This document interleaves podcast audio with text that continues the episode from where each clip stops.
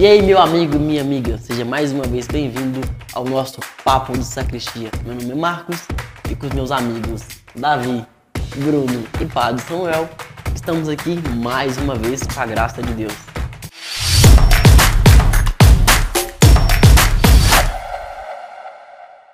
E para encerrar a nossa série sobre catolicismo e protestantismo, hoje eu vou mandar para meus amigos aqui. Depois dessa confusão de Lutero arrumou confusão, a igreja foi lá e devolveu. E aí? Chegamos aqui, aqui, aqui conclusão. Só a Bíblia basta? A Bíblia não basta? Quais são os pilares da igreja? A que ponto chegamos? Qual igreja que você está perguntando de pilar? Ah, já começa bem. Não, a a única verdadeira. Ah, tá. Né? Se for igreja evangélica, o pilar é o dízimo.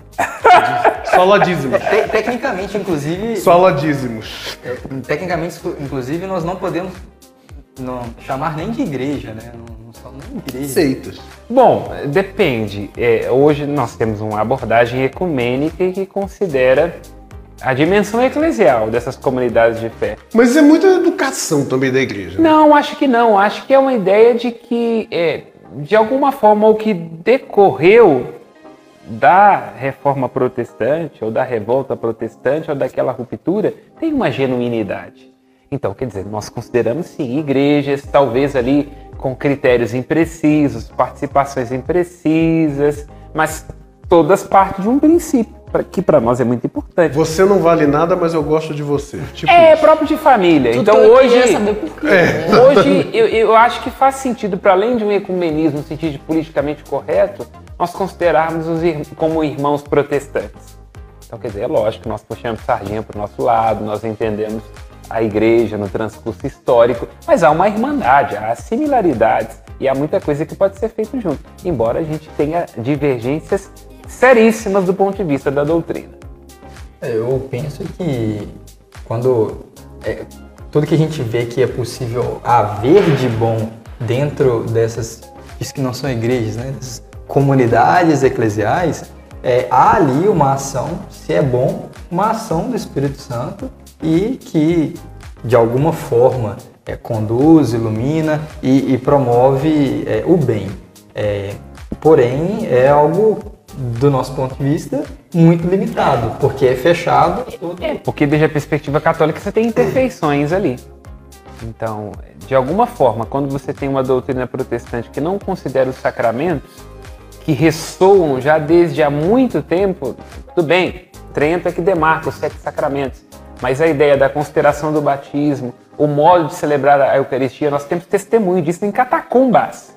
Catacumbas de São Sebastião em Roma e de Domitila, século II, que dão testemunho de um jeito de celebrar. Então, quando o protestantismo vem e anuncia uma outra coisa, aí tem uma ruptura.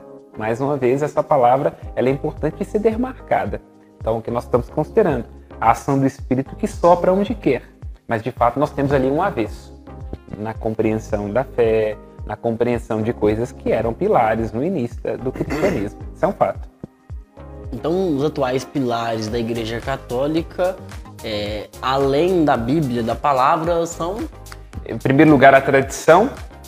A tradição significa que a igreja ela recolhe ao longo do tempo é, compreensões e que ela tem a capacidade de, ao longo do tempo, de aprofundar é, no seu conhecimento a respeito da revelação.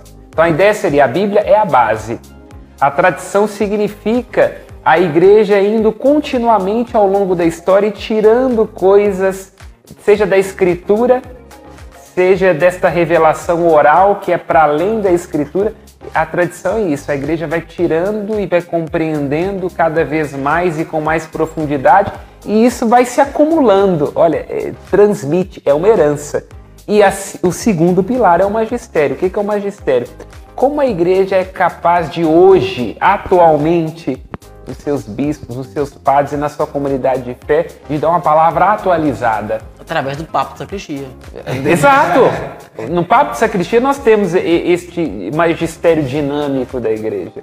Vocês falam enquanto leigos pertencentes à igreja aqui com leigo não querendo dizer de Bem diminuição. leigo, né? Não, leigo no sentido de que vocês participam do sacerdócio de Cristo. Aqui nós estamos juntinho com os protestantes. Quer dizer, Cristo fala em vocês, o Espírito fala em vocês. E assim como fala em mim de um modo diferente do que assumir como ministro, o Espírito Santo mesmo, Davi, pode ficar tranquila. Será? A ideia é essa. Primeiro, a, a Bíblia, revelação constitutiva, aquilo que a igreja, de alguma forma, alicerçou a respeito da revelação. Depois, a tradição, aquilo que a igreja vai acumulando ao longo dos séculos na sua capacidade de aprofundar o sentido profundo, aprofundar ainda mais o sentido Mas da esses revelação. acúmulos de- na tradição não causam um pouco assim de, de confusão na nossa fé? Depende. Depende. Vamos dizer assim, é, a crítica de Lutero vai nessa perspectiva. E, e Jesus tem Porque não seriam esses penduricalhos que foram retirados? né? Depende, mas ao mesmo barril. tempo, aí que é uma, é uma pergunta interessante que tem que ser feita. É, de onde é que surge a Bíblia? Ela surge da tradição. Oral pri- ainda. Literalmente. Mas e por que, que não só a Bíblia serve, então? Não só a Por que Bíblia não se serve, basear apenas na Bíblia? porque ela entra em contradição consigo mesmo. Quando você vai aos evangelhos e você vê contradições a respeito daquilo que Jesus disse, a respeito da data da Páscoa, quando você vê que um Lutero, o o Lutero, quando você vê que um São Tiago parece estar corrigindo uma perspectiva ali muito defendida por Paulo na carta aos Romanos a respeito da justificação Então pela fé. precisa aí de uma fundamentação histórica e cultural, né? Naturalmente, você precisa de alguém que ali atue um pouco como o fiel da balança para poder dizer, olha, tem um fio condutor, o sentido unitário. Então o próprio solo escritura não se sustenta. Não, porque a própria Bíblia surge da tradição. Se não fosse uma tradição oral, um sentido unitário, algo que circula na igreja para além de um livro, nem a própria Bíblia teria existido. É evidente e claro. Nós estamos pensando, todos os apóstolos, talvez João, quando morre lá na ilha de Pátimos, todos morrem sem fazer a mínima ideia do que seria a Bíblia. É, va- vamos levantar aqui também as considerações da época, né? Jesus viveu, esteve conosco, morreu, ressuscitou, subiu aos céus. Por que estáis perturbados? E por que sobem tais pensamentos aos vossos corações? Vede as minhas mãos e os meus pés, que sou eu mesmo.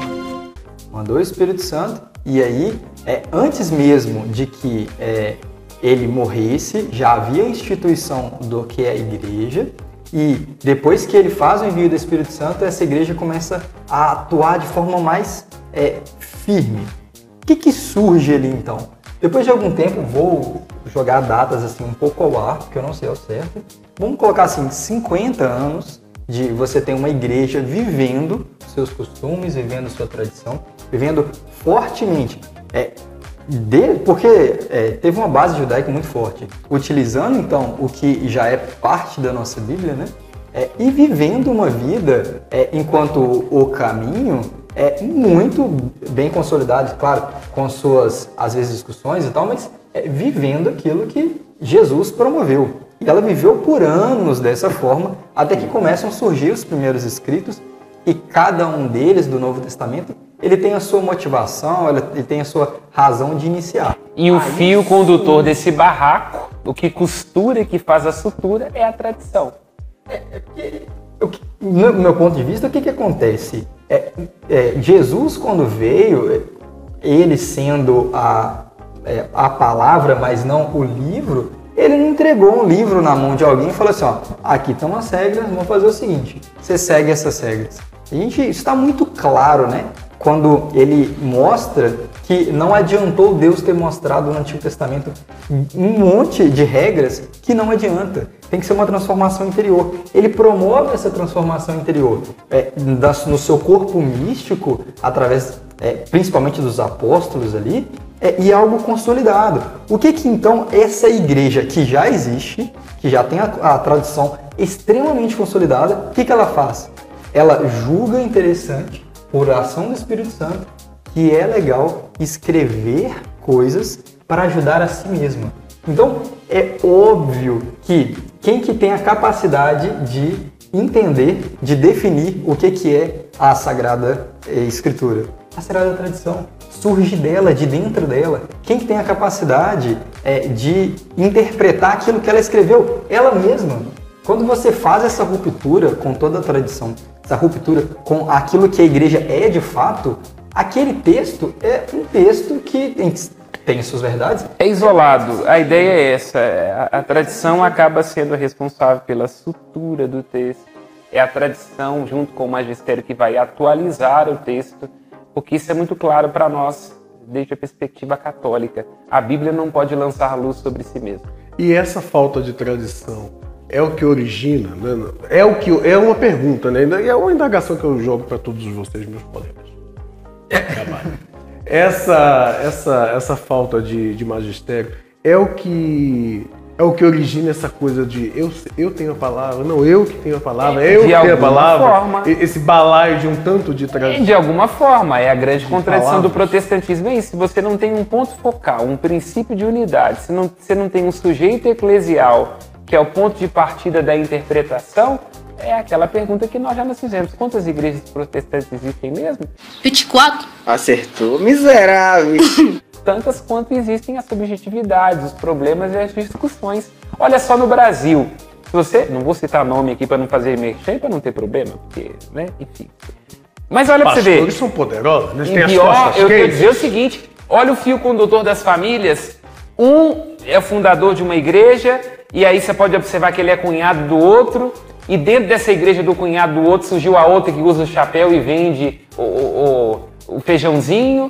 É isso, a ideia é essa. Não uma deu tribo. certo. Imagina, brigou no fim de ano, aí o cunhado com uma outra igreja. Estou querendo dizer que o Espírito Santo não pode soprar ali. Mas o fato é, surge de divisões e de subjetividades em conflitos. Então, que se- literalmente, Se, nós fôssemos aqui protestantes, se nós discordássemos, automaticamente já teriam quatro igrejas. é o princípio protestante. É o princípio protestante. Se está certo ou não, não vamos entrar nesse mérito. Mas é um princípio. A ideia é, já que nós não precisamos de nenhuma mediação humana para nos comunicar com Deus, se Deus me deu uma revelação que eu tenho que fundar uma igreja, eu vou e fundo. Mas e aí, abro a minha placa. Mas aí cada um, então, com os seus princípios. De- Tecnicamente, Com as suas tra- tradições, não, né? Porque não Dá uma não tem tradição, não tem tradição. Dá uma olhadinha aí, liga a sua TV, de madrugada de preferência, quando você estiver na bed, e você vai perceber ideias totalmente diferentes. Fala você que- vê cada coisa esquizofrênica que você fala, não é possível, o Espírito Santo, al- al- alguém, a, a- a pomba tá tonta, alguém segura, deu a louca, porque não tem A pomba gira. você muda de canal, você fala literalmente, é isso. Você fala, não é possível que ele está dizendo isso aqui nesse canal e tem um outro totalmente diferente. Você imagina, você pega o luteranismo e o presbiterianismo de origem calvinista e compara com determinadas eh, realidades e comunidades pentecostais. Você vê uma contradição em termos.